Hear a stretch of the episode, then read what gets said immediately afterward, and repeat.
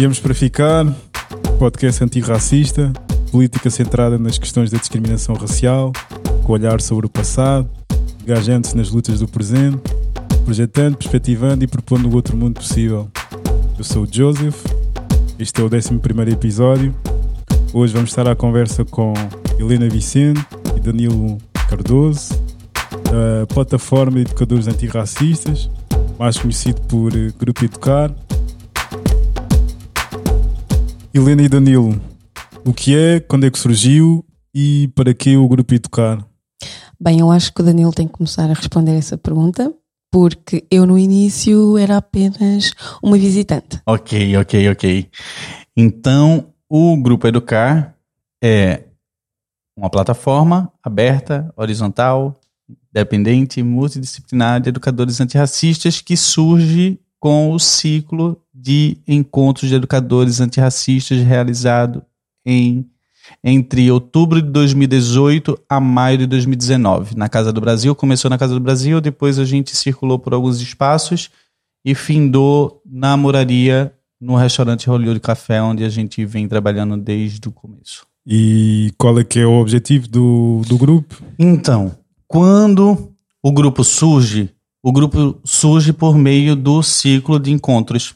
Né? Essa proposta de, de encontros mensais abertos, gratuitos, na Casa do Brasil.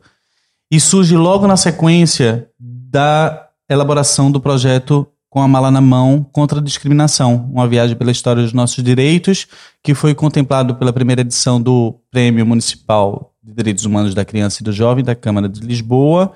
É, desenvolvido na Escola do Castelo, sob a coordenação da Ariana Furtado.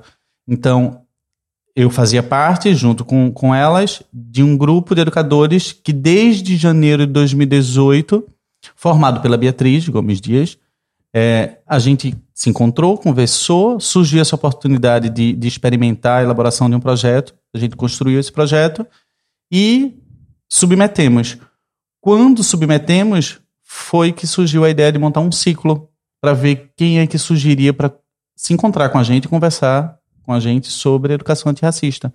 Então, o objetivo principal desse ciclo era conversar com professores, né, educadores, mediadores culturais, e a gente acabou encontrando várias outras pessoas de outras áreas, o que foi bastante enriquecedor. Acho que foi mais ou menos o norteador do caminho. Então, uh, o objetivo do, do grupo é repensar ou pensar a questão de questões relacionadas com a educação. E o antirracismo. Sim, sim, sim, sim.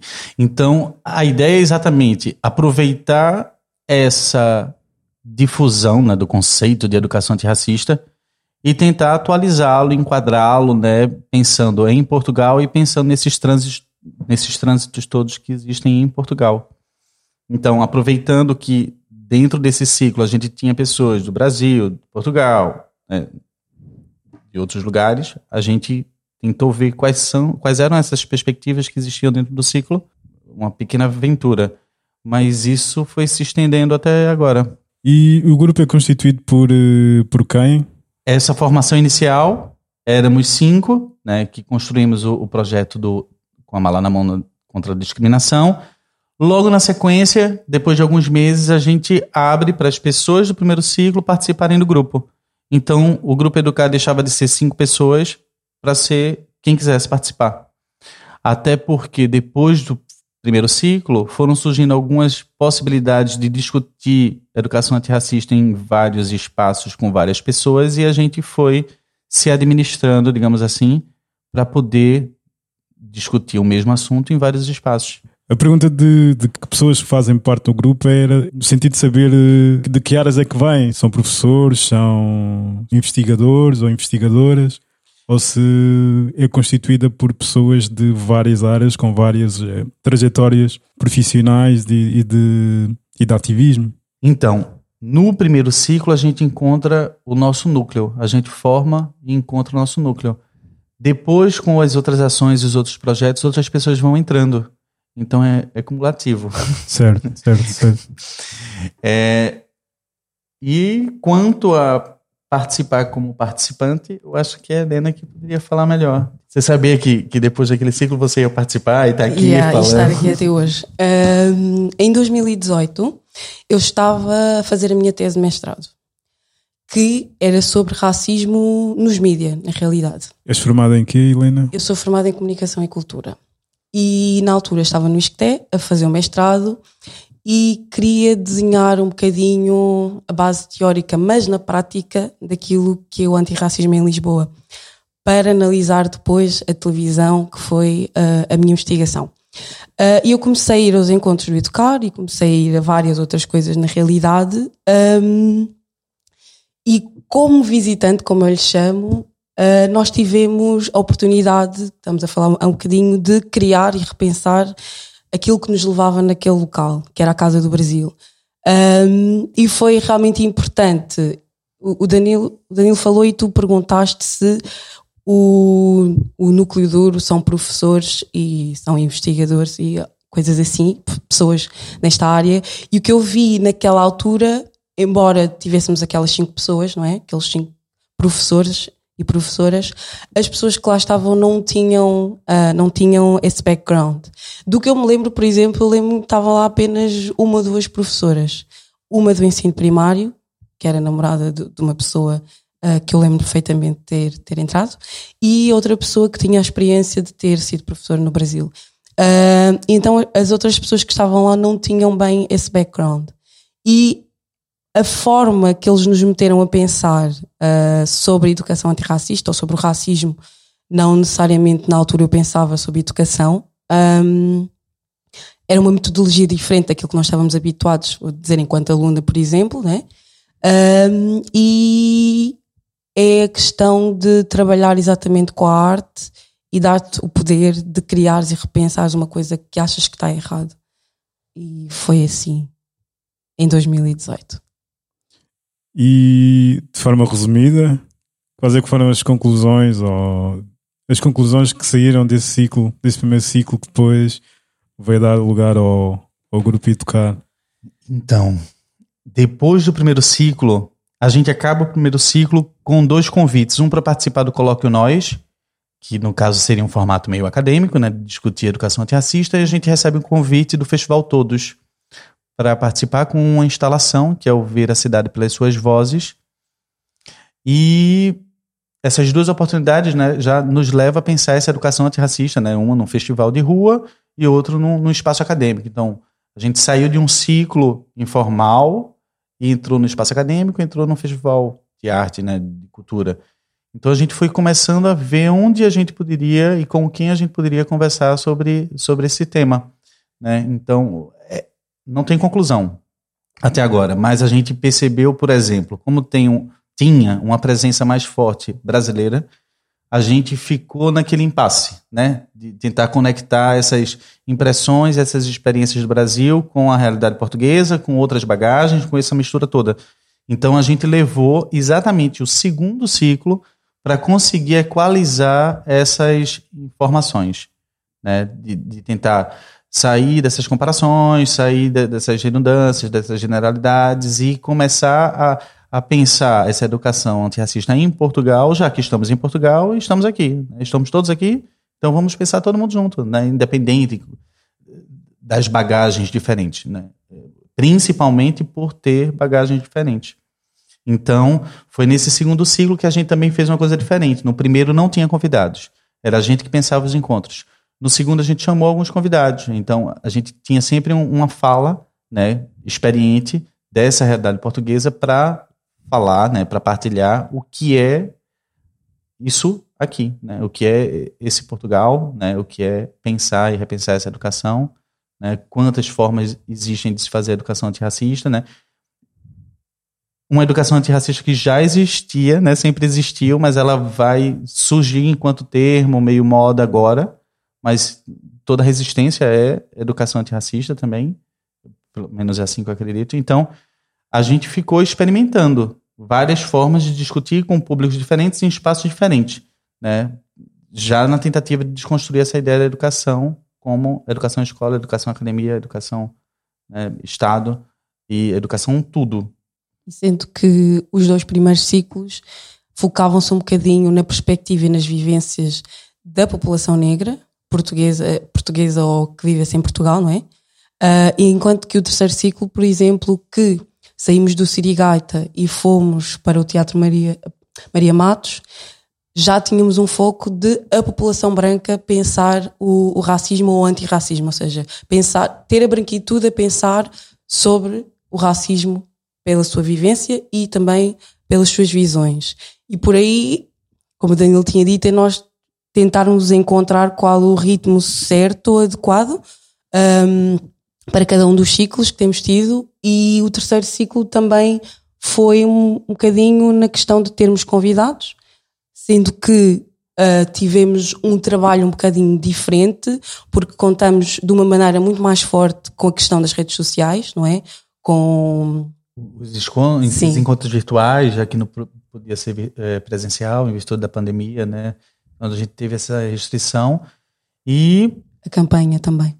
Sim, a campanha, uma campanha digital de, de, de oferecer né, material para as pessoas se informarem né? Porque o racismo não é ignorância, mas ali é que está o cultivo, né? Diário, né? É estrutural, mas a ignorância é alimentada ali cotidianamente. Então a gente tentou organizar esse material que já existe, que não é muita novidade, mas oferecer, né? Disponibilizar para não ter essa desculpa de ah, não sabia que existia isso. Então a gente sempre antes dos encontros a gente oferecia uma série de materiais para a pessoa já chegar no encontro evitando a fadiga, com uma bagagem, fadiga. na realidade, para, para, para fazer com que estas pessoas tenham ou pensem antes de, daquela conversa, cada conversa tinha um tema, mas que as pessoas pensassem antes, não é?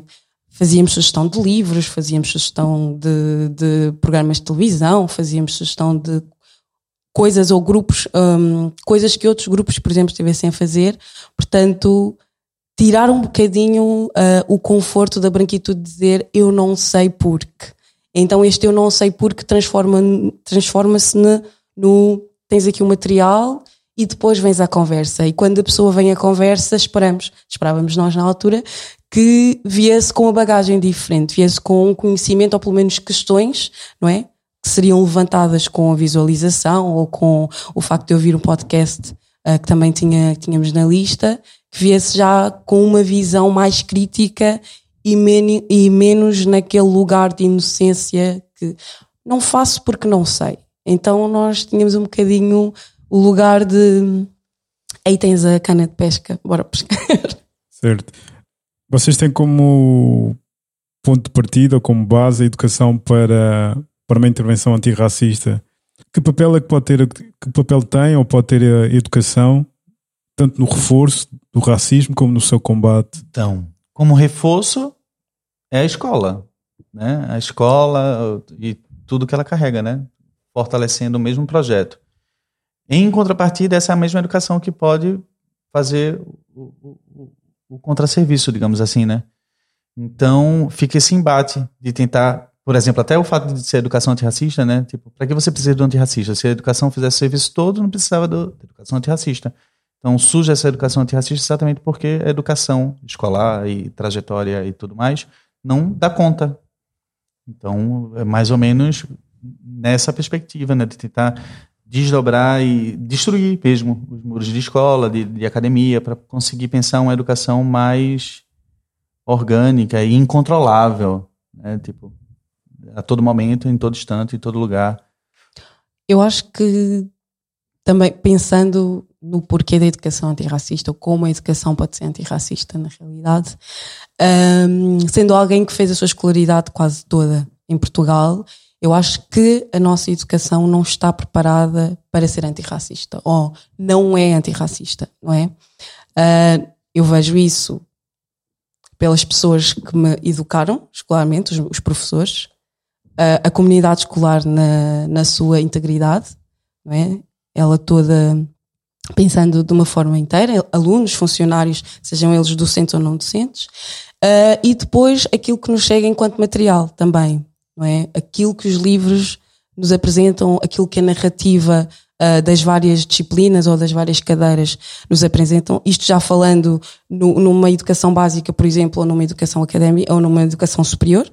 Portanto, há um déficit de pensar o racismo em Portugal. Uh, e na educação, muito, muito, muito fortemente existe esse déficit. E uma dificuldade que nós temos encontrado, isto é, é a minha opinião, é chamar de educação antirracista para esse de alguma forma ser um impedimento para que atividades que o, que o grupo Educar faça ou que outros grupos façam não consigam penetrar dentro de, das paredes da escola. Uh, portanto, para que aquilo que nós fazemos uh, se torne algo uh, que a escola aceite ou ache necessário, do que eu tenho visto até ao momento, parece que precisa de uma roupagem diferente, de um nome diferente que não vai chamar, que não se vai chamar racismo ou antirracismo. Uh, portanto, as nossas escolas também não estão preparadas para usar a terminologia correta, não é? Porque se formos a comparar com a questão de género, nós falamos sobre a questão de género e quando falamos sobre a questão do racismo ou do antirracismo, não estamos preparados, ou eles não, não estão preparados, para aceitar a terminologia e para aceitar também as metodologias que nós, uh, que nós fazemos. Nos últimos tempos temos, temos assistido a um crescente debate público sobre, sobre o racismo e sobretudo também na área da, sobretudo na área da educação. Um, há estudos, há, há, pessoas a falarem sobre os dados recolhidos sobre de que modo é que se articula a, a educação e o, e o racismo mas ainda assim perguntava-vos que análise é que têm ou que visão é que têm da educação formal que existe para que tenha-vos levado a, fazer, a, ter essa proposta de uma educação antirracista. De que modo é que a educação, nos moldes, nos modos em que existe, é uma educação racista? É uma educação que não inclui a, a questão do racismo.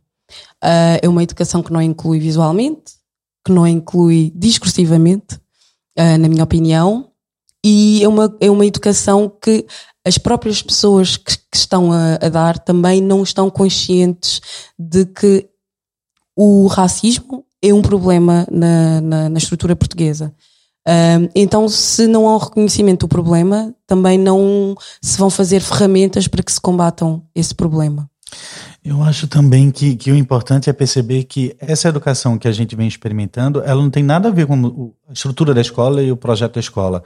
Eu acho que isso causa, causa uma confusão produtiva, porque dá para perceber na prática como a gente pode desconstruir facilmente esses formatos né, de professor-aluno, de sala de aula.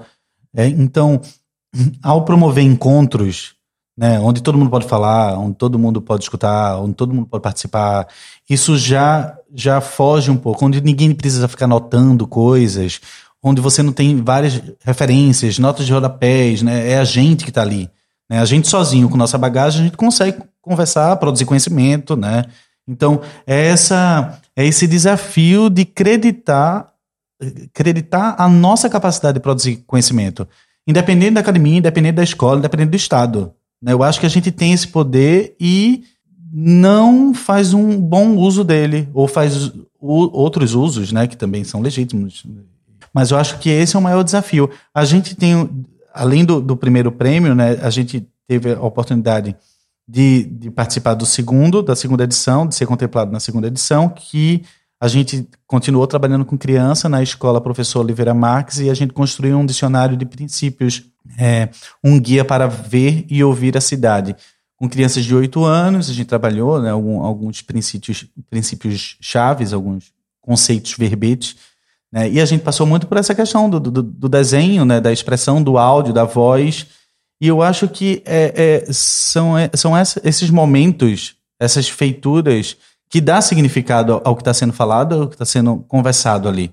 E essa forma, digamos, simples, ela é assustadora porque a gente cresceu aprendendo que a gente vai, tem que aprender muito, a gente tem que ler muito, a gente tem que citar várias pessoas, a gente tem que ter títulos de legitimidade, tem que todo mundo ficar em silêncio escutando a gente, né? Então, uma palestra, conferência, todo mundo tem esse, esse choque, né? Então, vai para o encontro da gente com um caderninho, com a caneta, né? Querendo anotar, querendo saber quem é que vai falar, né? Então, desconstruir tudo isso aí também faz parte dessa educação antirracista, né?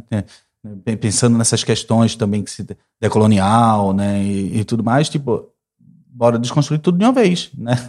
Então é, é mais ou menos esse o, o, o, que a gente.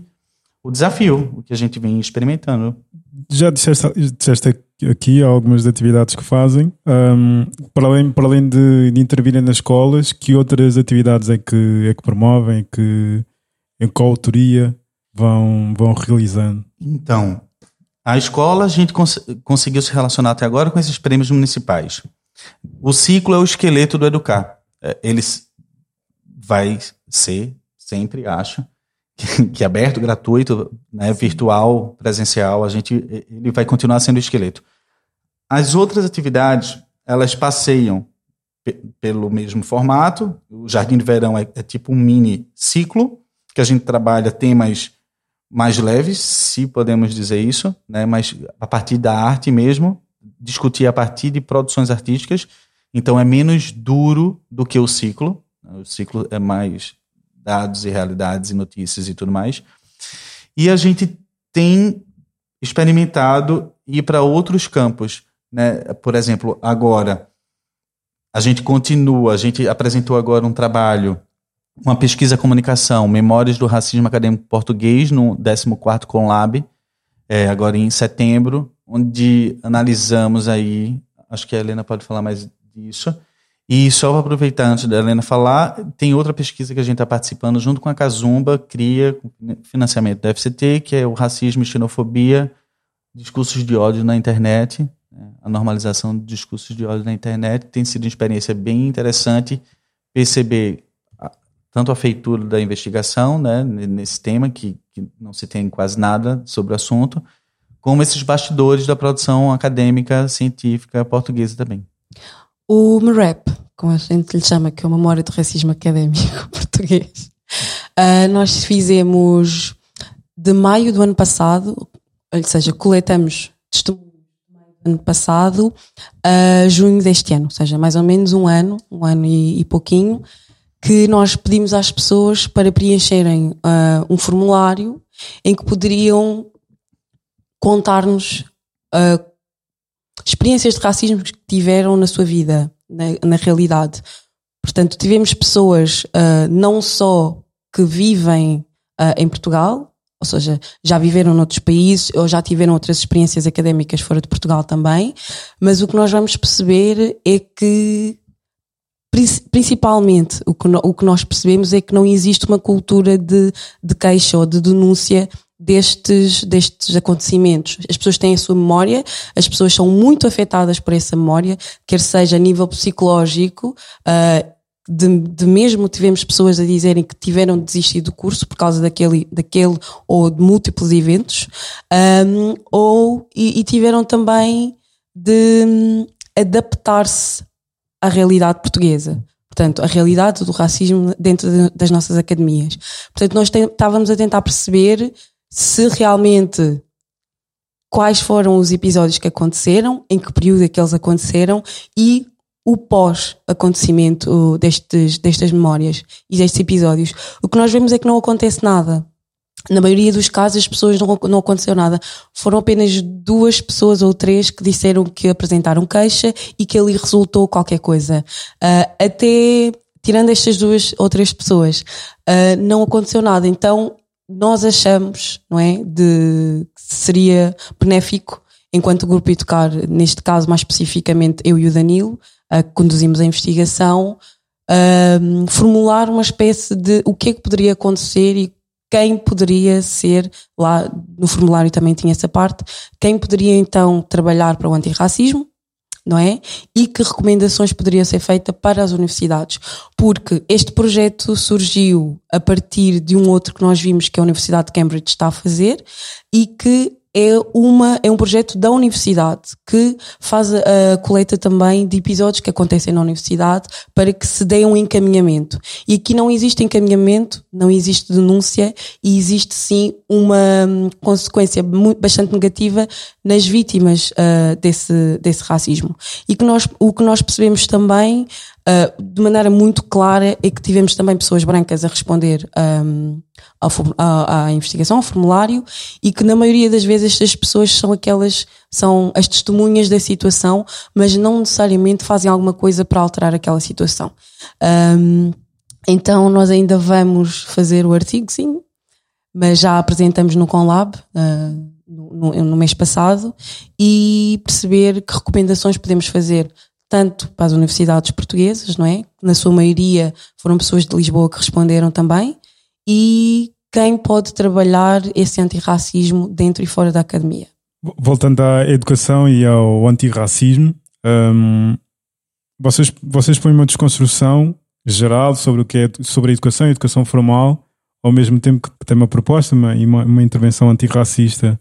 De que modo é que um, a proposta que tem de os alunos e as alunas, enquanto, enquanto estudam, estarem num espaço, num espaço em, em que o fazem, que se sintam e sejam autores da, daquilo que estão a fazer, pode ser eh, algo, algo libertador, algo, algo que promove realmente a igualdade e não, e não a educação na forma, no formato como ela, como ela acontece, em que, como dizias há pouco, é necessário há quem fala e há os outros e, há os outros, e os outros que escutam e que tomam notas e que depois um, nem têm tempo para refletir sobre aquilo que está a ser dito, sobre aquilo que estão a escrever um, e depois acabam simplesmente só por vomitar e não digerir ou nem sequer, nem sequer pensar uh, sobre aquilo que estiveram a ouvir. De que modo é que essa proposta, essa desconstrução do, da, da, da educação formal dos modos em que existe ao mesmo tempo tendo a preocupação antirracista, pode conduzir à liberdade,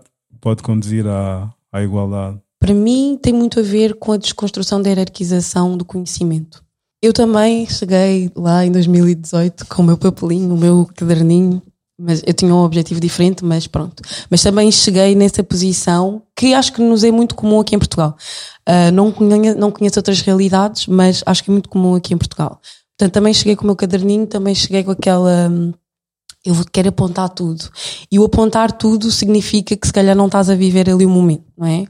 Uh, eles apresentavam-nos coisas, apresentavam-nos maneiras diferentes de, de, de, nos comunicarmos e de, por exemplo, apre aprendermos a história do povo africano do povo, e do povo negro, e eu do povo negro, uh, por metodologias diferentes. Então, existe essa deserarquização do conhecimento, existe também que tu, se calhar, vais trabalhar com as mãos, não, não tanto no sentido de estar ali sentadinho, de olhos fixados, mas estás a trabalhar com as mãos. Eu lembro-me perfeitamente do, vou chamar-lhe workshop ou do encontro uh, das, das bonecas Biomi e nós construímos as nossas próprias bonecas e aprendemos o que é que aquilo significava para a população que fazia. Então é diferente de alguém chegar ao pé de ti e dizer-te: Olha, neste período aconteceu isto, isto, isto. Não, para além deste conhecimento que é passado e nós não estamos sentados uh, normalmente com alguém lá à frente e tu daquele lado, nós estamos normalmente em roda ou alguma coisa assim, e então tu também aprendes manualmente o que é que aquilo significa para ti, não é? Ou para, não sei, para as pessoas brancas o que é que significa estar naquele espaço, mas aprender a história uh, e saber que tu também podes ser, uh, não, não vou lhe chamar de base, mas um ponto o início de conhecimento, não é? Aquilo que eu aprendo fora daquele espaço ou ou noutros espaços, em, em conexão com outras pessoas, pode ser passado para outra pessoa sem que exista uma descredibilização, descredibilização daquilo que eu conheço ou daquilo que me é ensinado dentro da instituição escola. Uh, e acho que passa um bocadinho, ou fortemente na realidade, por essa, por essa deserarquização. É, eu queria só insistir na questão do encontro, né, que, que é essa questão de convivência, de você se escutar, de você estabelecer laços, né? A gente vai se encontrando, se reencontrando. Eu acho que isso também levanta essa sensação de, de poder, né? De, de, de, potência, né? Tipo, eu sozinho é uma coisa, mas eu estou encontrando com outras pessoas, eu estou trocando ideia, né? Eu estou reconhecendo diferenças ou, ou semelhanças. Eu acho que isso, na correria de todo mundo, né? Isso passa e eu acho que é aí que poderia existir uma liga, né? Se, se a gente tivesse mais oportunidade de conversar, de se escutar, né? Porque, querendo ou não, é, nós estamos dentro de um campo magnético, né? de um projeto. Então, também nos atravessam várias coisas desse projeto aí secular, né? E a gente não tem como racionalizar tudo. Então, ter a oportunidade de, de, de encontrar, de conhecer, de, de, de, produzir conhecimento, de produzir laços, né, de, de afeto mesmo. É, eu acho que isso tudo passa por um processo de humanização, é como se fosse uma reumanização, né? Tipo, a, escola começou a fazer isso, aí não deu certo, porque começou a ficar a linha de fábrica, e agora fica tentando se desconstruir, né?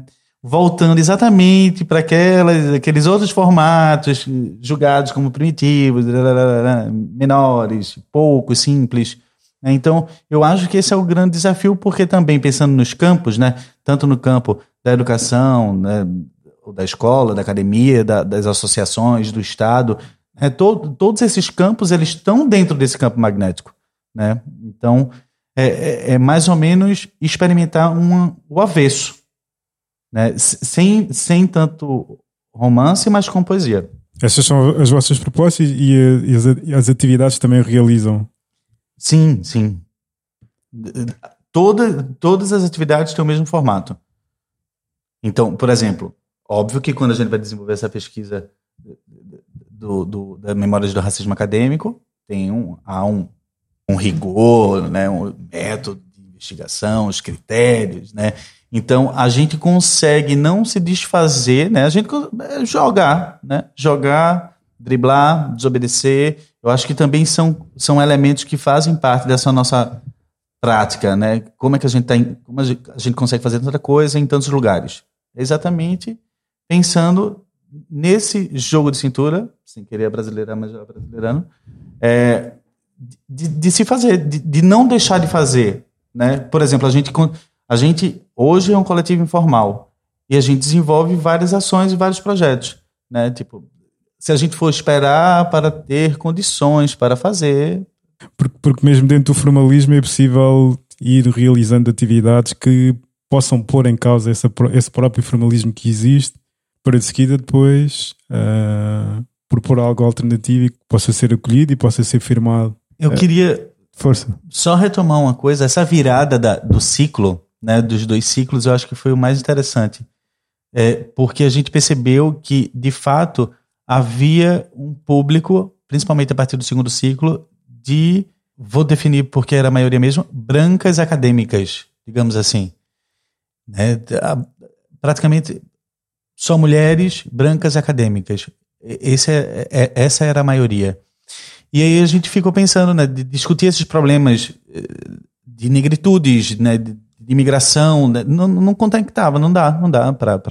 Então, essa virada do jogo de discutir branquitude, né, de mostrar o espelho, eu acho que tem sido uma forma bem provocativa né, de sacolejar a branquitude portuguesa, né, de, pensando também nesse histórico, digamos, cultural de Portugal, de, de ter dificuldade do, com o diálogo, né? Trabalhar muito com silêncio. Então, por isso até que a gente pensou nesse tema do quarto, de trabalhar linguagens e silêncios, porque a gente percebeu que, além de discutir branquitude, é preciso discutir esses, esses dois outros canais. Né? Porque tudo aqui é meio normalizado por esse silêncio, a linguagem ela também normaliza, então fica todo mundo... É, e, e tem imensas, múltiplas diferenças nesses dois campos, dos silêncios são vários silêncios e várias linguagens. No teu, no teu entender, porque é que achas que foram. Porque, porque é que foram essas pessoas a assistir a essas atividades? Hum, não sei. Sei pelas afinidades, pela área. Por exemplo, a partir do terceiro ciclo, a gente já, já, já acompanha né, outros episódios aqui em Portugal, né, de situações absurdas e inadmissíveis, que é uma crescente. E essa branquitude essa parcela da branquitude que está demonstra uma boa vontade né, de, de mudança, ela consome esses eventos, né, que entendem como eventos. Então, eu acho que, que tem despertado, principalmente depois de George Floyd, Black Lives Matter, algumas pessoas. Eu acho que são dois caminhos: é o antirracismo como performance, né? Ou de fato uma vontade de se inteirar e, e mudar e reconhecer privilégio. Eu acho que tem dois caminhos aí, não querendo trabalhar com dual. Quando, quando, falas, quando falas em antirracismo como, como performance, estás a. Eu estou falando de, de, do falar, o que, do politicamente correto. Né? Ixi. Tipo, de jogar com isso, de jogar com consumo cultural, de jogar com, com discurso, com palavras, com referências, com citações. Tipo, eu acho que é, esse projeto que a gente tenta combater, ele está fincado no chão. Então todo mundo sabe como é que ele funciona. Então, mesmo para fingir que é contra ele, dá para fingir que é contra ele. então, eu acho que passa muito por isso também. É, é uma coisa, eu acho que é, é o que mais tem chamado a atenção. Assim, essa, essa capacidade. Ah, eu participo de uma atividade antirracista aqui, mas a minha vida segue. Né? E a ideia da educação antirracista é exatamente você incorporar uma outra forma de ser, pensar, sentir, reagir. Né? Então, é, é, é essa mudança. Também não quero ser aqui. mas é uma mudança estrutural, né? revolucionária, interna. Né? Quero mudar, então começa por você né? Agora vai ter que mudar as convivências, vai ter que mudar a, a, a, as concordâncias, né? as convergências, e isso tudo é muito caro. Eu acho que se nota também na questão de quem continua. Estás a ver? Uh, o Danilo disse que há uma, há uma humanização, o um projeto de humanização com uh, projetos como o Educar, por exemplo, a questão de tu revisitas aquele espaço ou outros espaços, mas é feito pelas mesmas pessoas e se calhar aquelas pessoas que estão mais preocupadas com a fotografia ou que estão mais preocupadas com a questão do agora é uma pauta, então vamos falar sobre isso. E digo vamos falar sobre isso entre aspas. Um, estas pessoas acabam por não aparecer, não é? Estão ali uma vez ou estão em contextos específicos, mas depois não há uma continuidade nas suas ações, ou não existe uma mudança estrutural, como ele disse, não é? Porque nós queremos que as pessoas uh, pensem as coisas no coletivo e na, e na olha, ou seja, no, no, público e na privacidade dos seus lares.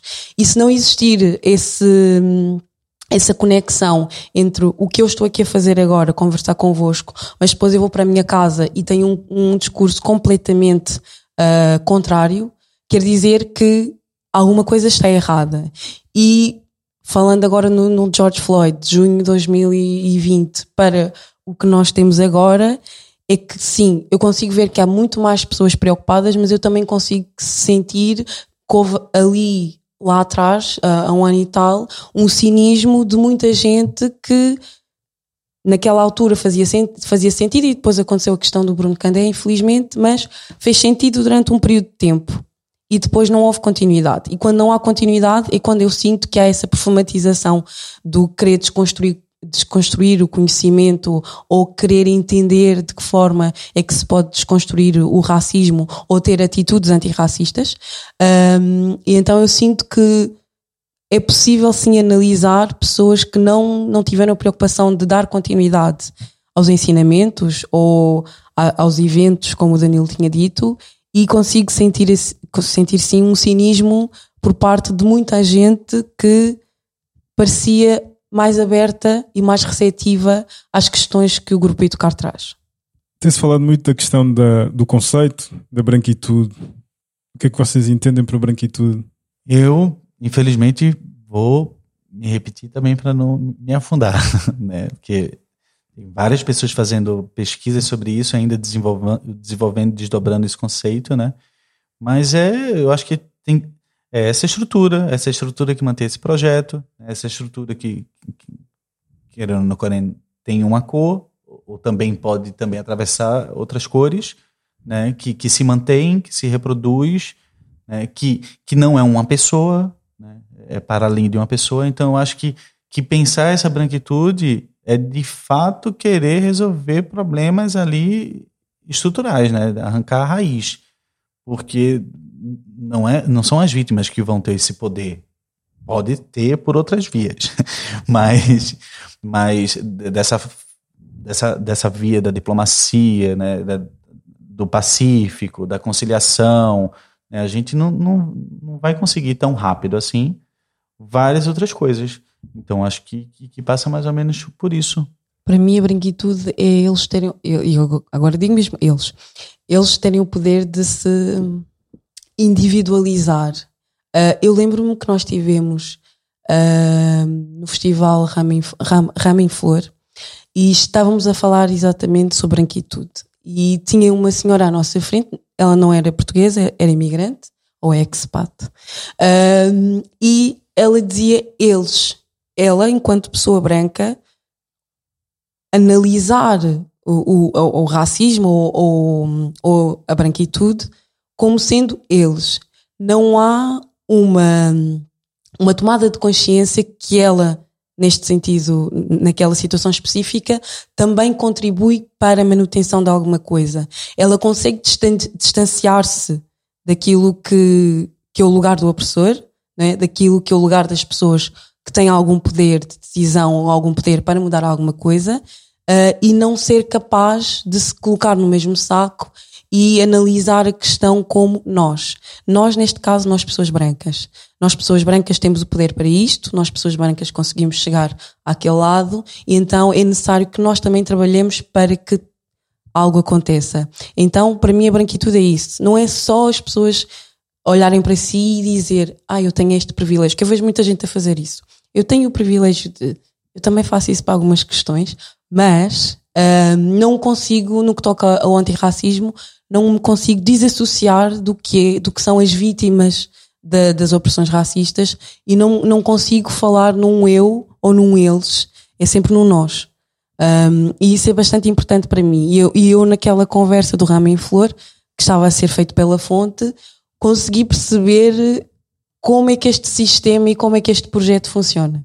Não é? Eles conseguirem desassociar-se e nós, vítimas deste sistema, estamos sempre ali numa coletividade e, e infelizmente nem sempre trabalhamos nessa coletividade para mudar as coisas. Nem sempre se vinculam, nem sempre, Não nem sempre se comprometem. É. Mas, mas quando quando estavas a dizer de, de que a branquitude para ti é eles terem o poder de se individualizar, é o que estás a querer dizer é que de, deles poderem terem o poder de poderem ser pessoas, serem sujeitos. Sim, eles terem esse poder ou essa oportunidade de se verem não como alguém que oprime ou não como alguém que faz parte de um sistema que oprime, mas simplesmente como alguém que está aqui e dizer eu faço a minha parte. Então, se eu faço a minha parte, eles que façam o resto. Mas não é possível fa eles fazerem o resto uh, sem que a pessoa branca faça a sua parte.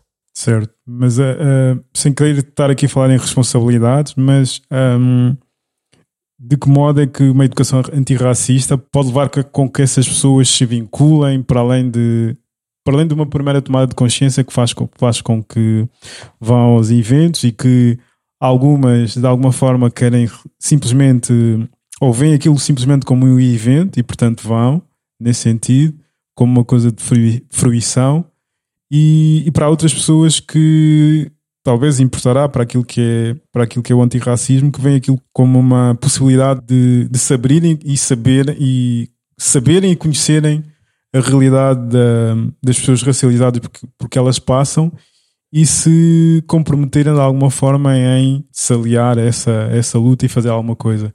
De que, de que modo é que a educação antirracista pode alavancar ou pode servir como gatilho para que essas pessoas se, mais do que digam ou reconheçam os seus privilégios, possam realmente fazer eh, também se, se, tornarem, se tornarem aliados e aliadas na, na luta antirracista para, ao fim e ao cabo, um, destruir o sistema uhum. estrutural em que vivemos que possibilita que, que elas usufruam de, de oportunidades e de, e de, direitos que outras pessoas não, não, não conseguem não têm. Creio que tem a ver com uma tomada de consciência. Com uma tomada de consciência que depois, supostamente, irá impactar na ação da pessoa, não é? Porque eu também acredito que existam pessoas que têm tanto poder quanto eu. Nenhum. Ou quase nenhum. Uh, e então, quando, quando a pessoa branca ou as pessoas que têm poder têm a tomada de consciência através de várias ações, não só uh, não, não só através da arte e educação, mas através de, outra, de outras metodologias, que existe algo que tem de ser mudado. Se tocar no lugar certo, vai existir uma mudança, nem que seja pequena, ou vai existir, por exemplo, não, não, não sei se lhe posso chamar de responsabilização, como tu tinhas dito, mas vai existir um comprometimento para tentar mudar alguma coisa. E do que isso, isso acontece com pessoas brancas e com pessoas negras, neste caso, ou pessoas racializadas. Isto acontece, tu saís de um, de um estado de cegueira, de um estado de cegueira que vai fazer com que tu não vias nada, apesar de estás ali, na, naquele espaço ou, ou neste país, tu não vês como é que a estrutura se, se move e não vês como é que tu mesma és ali um peãozinho para manter alguma coisa. Então é tomar tomar consciência é sair do estado de cegueira. E quando a pessoa sai do estado de cegueira, muito possivelmente irá agir para contrariar o que não via antes e agora passa a ver. É como se fosse um murro na cara. Basicamente. Sente-se. Eu acho que, que o interessante também é pensar que nesses encontros, né, nessas propostas, nesses formatos de educação antirracista, por ter esse envolvimento de troca, de, de encontro, né, a gente tem um, outros, outros objetivos. Né? Tipo, a partir do momento que você escuta ou vê alguma coisa, ou, ou, ou sente alguma coisa, estou pensando, por exemplo, no, no, projeto que a gente desenvolve na Moraria, né, que é uma região bem peculiar no centro de Lisboa. Então, acho que, que passar por ali, é, conviver, jantar, né, inevitavelmente pode provocar algum tipo de, de, de, educação que a gente não sabe precisar o que é que vai ser. Mas tipo, você pode escutar, observar alguma coisa ali que né, você está ali, não está desligado. Então eu acho que, que são são vários os objetivos que essa educação antirracista pode fazer. Depende do que, por exemplo, agora a gente estava no Festival Mundo discutindo antirracismo é, e sustentabilidade, né, que as pessoas também vão para essas discussões sustentabilidade, salvar o planeta e tudo mais. Né? Mas, por exemplo, na linha que a gente abraçou, justiça social e justiça ambiental. Né? Tipo, como é que pode haver justiça social e ambiental sem educação antirracista ou com racismo. Fica mais aqui, ah, mas vamos falar de racismo. A gente está querendo salvar o planeta, vai vir você, vocês falarem de educação antirracista.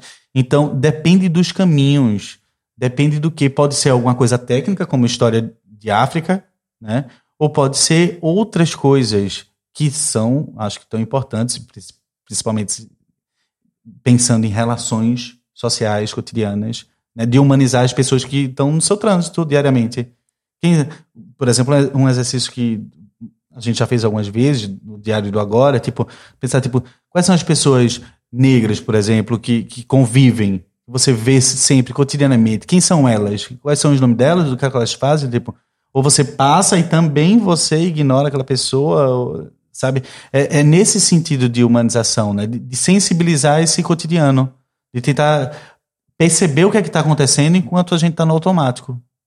Uma, uma, das, uma das áreas também que vocês privilegiam é, é a arte. Tem, tem necessariamente que ver com, com as pessoas que fazem parte do grupo, do percurso delas, da, das atividades que realizam.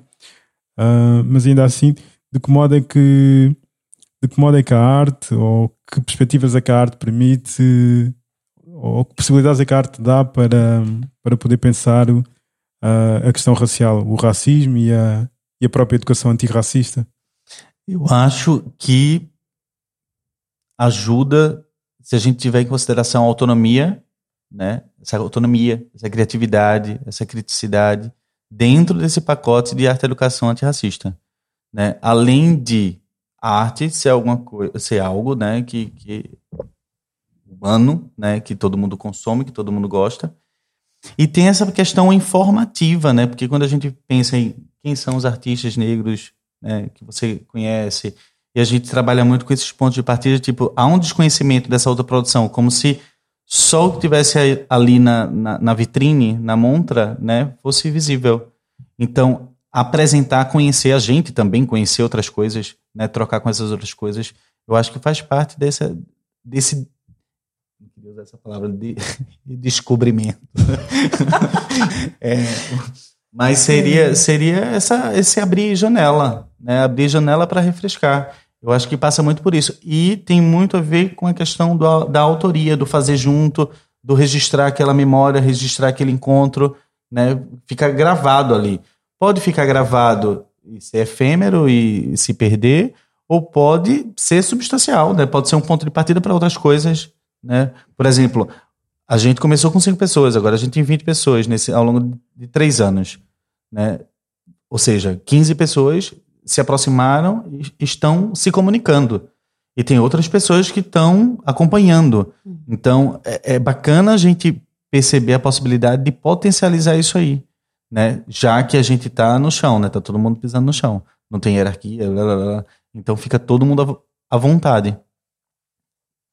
Eu acho que, que essa liberdade, né? Essa, essa liberdade como objetivo da arte educação, assim como da educação, pra, seja para Freire como para Cabral, é a mesma coisa, né? Tipo, é dar autonomia para a pessoa pensar por si, né? E não humanizar os outros. Para além do, do facto de, se calhar, muitas das pessoas que estão ou que aparecem nos encontros, ou mesmo que fazem parte do grupo, pensar a arte ou expressar-se através da arte nem sempre uh, pode ter sido possível. Então, isso, por exemplo, é a minha experiência, não é? Eu pensar alguma coisa que eu quero transmitir, ou através de um desenho, ou através de palavras, ou através do corpo, ou através do que quer que seja, porque não fez parte, uh, não foi um, um, não foi constituinte da minha formação enquanto pessoa.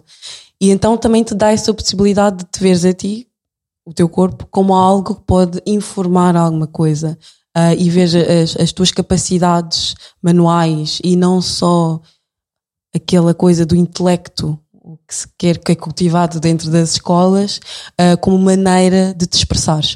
Uh, então eu acho que por aí também é bastante importante. Tu, tu consegues perceber, eu, eu vejo, por exemplo, em algumas pessoas que participam, que se calhar racionalizar um problema já não necessariamente precisa ser da forma que se fazia antes pode ser feita de outra, pode ser feita de várias maneiras e não precisamos estar a obedecer uma norma e, e sentes que não é preciso estar ali a seguir tudo certinho direitinho.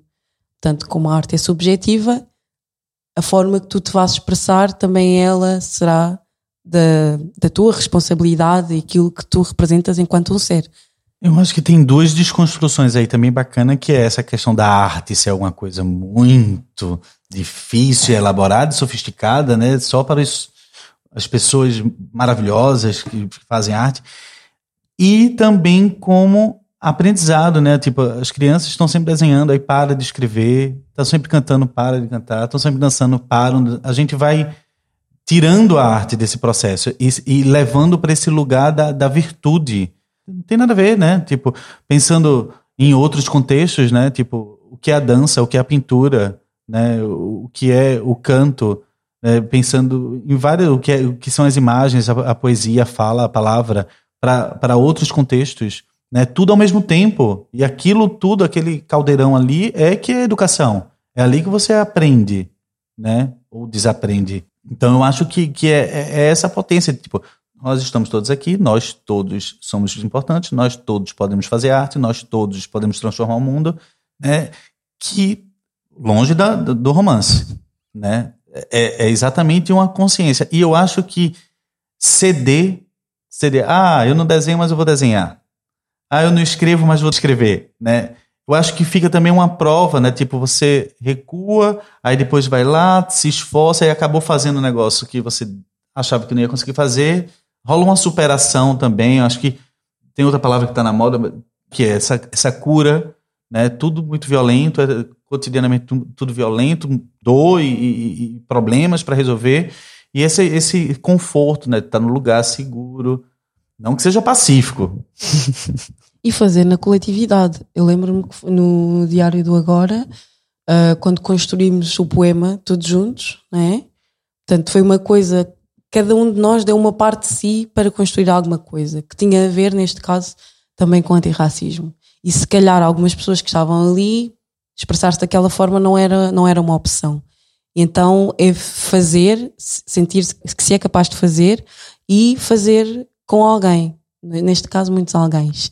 Então vai-se fazer na coletividade também. E acho que isso abre mais uma possibilidade para se pensar que até posso ser capaz. Então faz e cede-se. E depois há um produto final e tu vês que fizeste parte daquele, do, do processo de produção daquele, daquele produto final. Só uma observação: esse trabalho com arte e educação, a gente não inventou roda nenhuma. De nada disso que a gente está fazendo. A gente experimenta coisa que já não é novidade, mas que é muito ousado para ser vivenciado nessas estruturas congeladas. Um, já foi muita coisa dita e se calhar agora voltávamos um bocadinho atrás e uma parte mais, mais formal em termos de. Não em termos de, de daquilo que vamos falar, mas daquilo que, pelo menos, eu estou a pensar, da pergunta que eu quero fazer. Temos assistido nos últimos tempos uma, uma crescente mobilização em, em torno da, da, questão do racismo, nomeadamente na, na área da educação do ensino básico até ao, ao, ensino superior, passando pelos manuais escolares, até pelas próprias referências bibliográficas que existem. O que é que vocês têm a dizer em relação a isso, ou a esse formalismo na, na, na, na educação formal que existe? Não só do modo como as aulas são dadas, os métodos como são, são usados, da própria formação dos professores e das professoras. O que é que têm a dizer sobre isso? Sobre. Hum, metodologia, formação de professores e professoras, um, referências. Olha, é, é um combo aí perfeito, né? Bem costurado, todo mundo se apoia, né? Todo, todas essas partes aí. E quando surgem as recomendações do Conselho Nacional da Educação, né? Surge no ano que a gente tem aí vários episódios, né? Não é, não é só um episódio, mas são vários episódios, né? de, de de, de morte, assassinato, de agressão, e elas surgem falando bonito, mas não explicando o que é que vai se fazer. Então, eu particularmente, Danilo imigrante, professor imigrante, mas eu fico bem preocupado com esses dribles estatais de construir um documento público oficial, né, que não diz claramente o que é que vai se fazer, o como vai se fazer, né?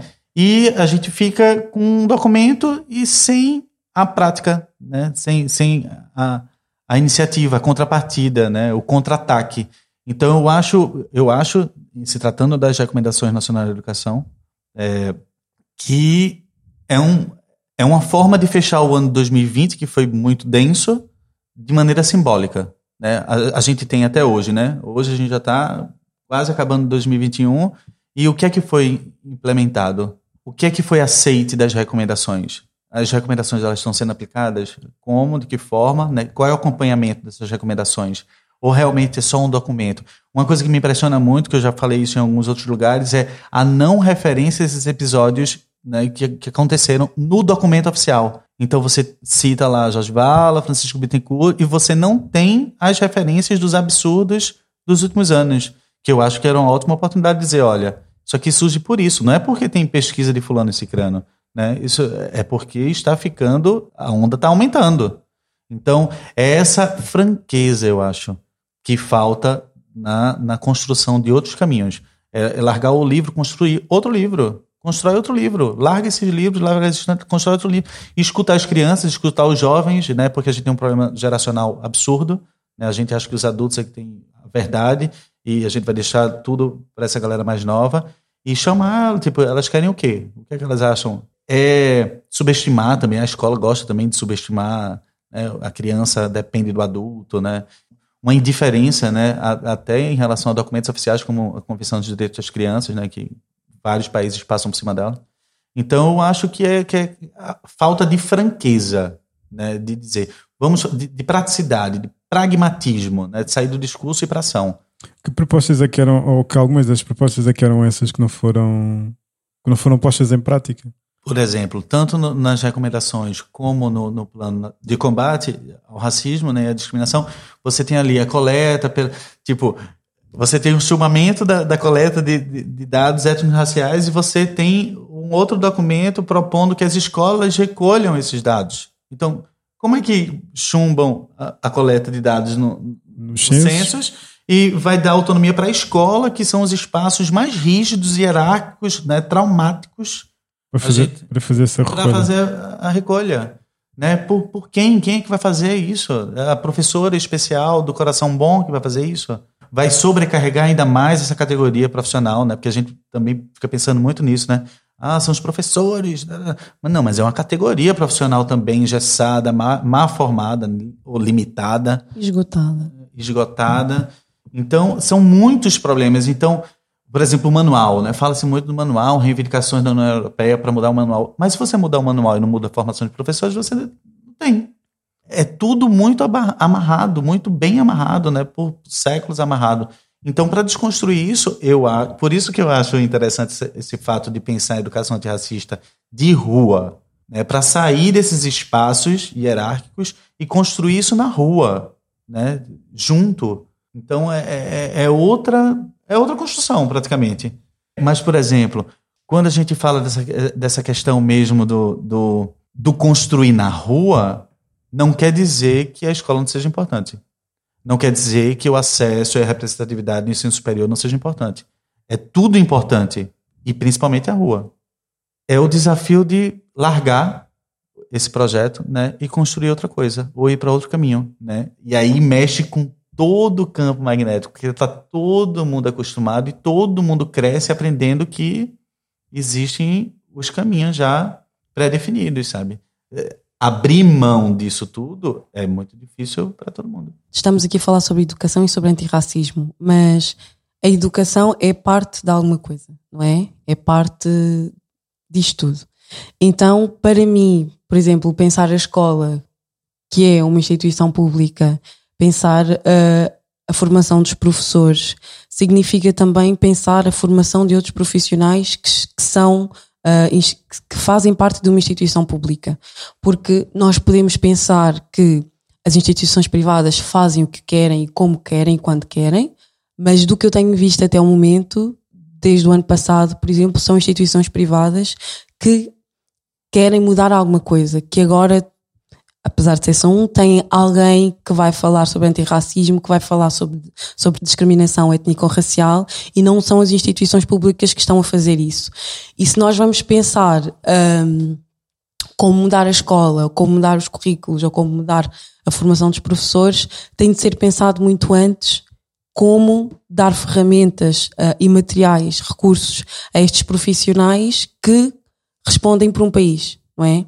Formar não só professores, mas formar todos os funcionários públicos com esta agenda do antirracismo ou contra a discriminação ou contra a xenofobia, por exemplo. Uh, trabalhar de uma forma conectada e não trabalhar de uma forma fragmentada. E parece que trabalhar de uma forma fragmentada acaba por as pessoas que estão à espera de um resultado final ou de um resultado que as agrade cansam-se mais rápido porque chumbam de um lado, mas afinal estão a recomendar do outro. Então, como é que este outro lado vai fazer se o principal, que são os censos, uh, foi chumbado? Uh, então, existe essa falta de trabalhar em coletividade, falo agora em termos de Estado, em termos de, de serviços públicos e entidades públicas, para que depois nós que fazemos parte da sociedade civil consigamos colher os benefícios de, desse trabalho coletivo.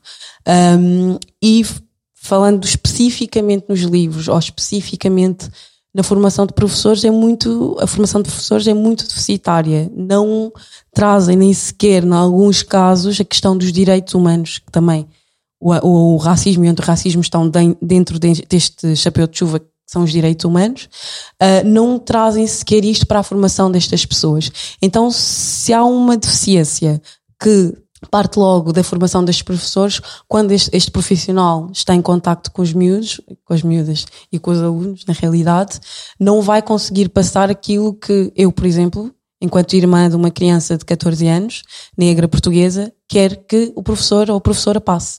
Uh, então é muito por aí, trabalhar na coletividade e trabalhar o Estado com o objetivo de ser antirracista, tornar este país um, um país que, infelizmente, todos diferentes, todos iguais.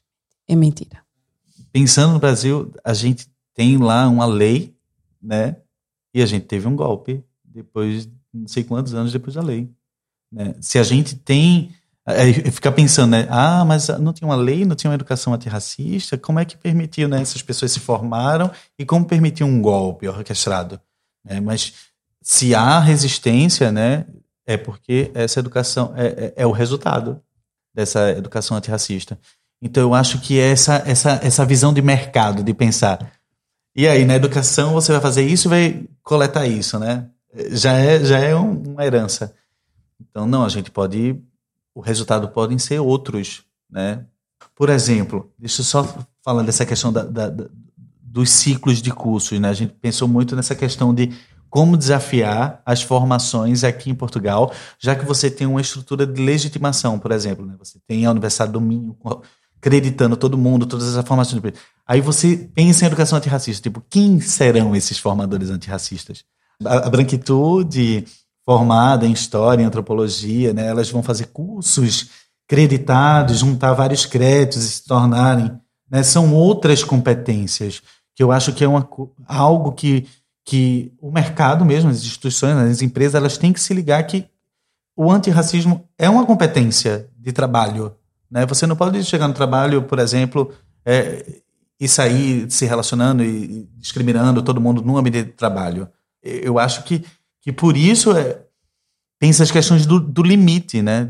O limite ele está sempre posto, demarcado, quando você sabe que, que o antirracismo está ali. A educação é uma travessia ela só se torna alguma coisa quando, quando é adquirida, quando é captada, quando é, quando é apreendida. Só aí é que quem passa por isso se, se torna poderosa e se torna uma pessoa, uma pessoa emancipada. Porque enquanto não for isso, é só uma, é só uma questão de, de abstração, sem qualquer tipo de, de vínculo efetivo. Não sei se querem dizer mais alguma coisa, uh, se fica alguma coisa por dizer. Eu, eu acho que seria bacana convidar todo mundo, né, que que, que chutou essa conversa, para acompanhar, para apoiar, né, divulgar, passar a palavra. A gente tem feito várias coisas aqui em Portugal, mas a gente também está tentando dialogar com outros contextos, pessoas em outros lugares. Né? Então, não é uma plataforma portuguesa. Eu acho que isso, esse também é um novo desafio. Então, todas essas ações do segundo ciclo, você pode participar estando em outro país, ou pode estar lá no, no Sirigaita com a gente tem outros projetos, então são alguns, por isso é mais fácil acompanhar pelas, pelas redes sociais, pelo site. Né? Eu acho que estabelecer o contato direto é o melhor ponto de partida para a gente começar a estender essa plataforma, né? ampliar. Né? Não ter essa, essa, essa ideia também tradicional de achar que este grupo é de, de algumas pessoas certo. e todos os outros seguem o fluxo. Exato, é uma, é uma coisa coletiva. É aberta, qualquer pessoa que se sinta comprometida pode dar o seu contributo. Sim, que é muito humano, é muito eh, coletivo, mas também a gente discute, precisa de tempo para discutir, para discordar, para entrar em governança. Né? Essa parte também faz parte. Muito bem. Viemos para ficar, este foi o 11 episódio. Nós temos de volta no próximo. Até lá. Saudações antirracistas.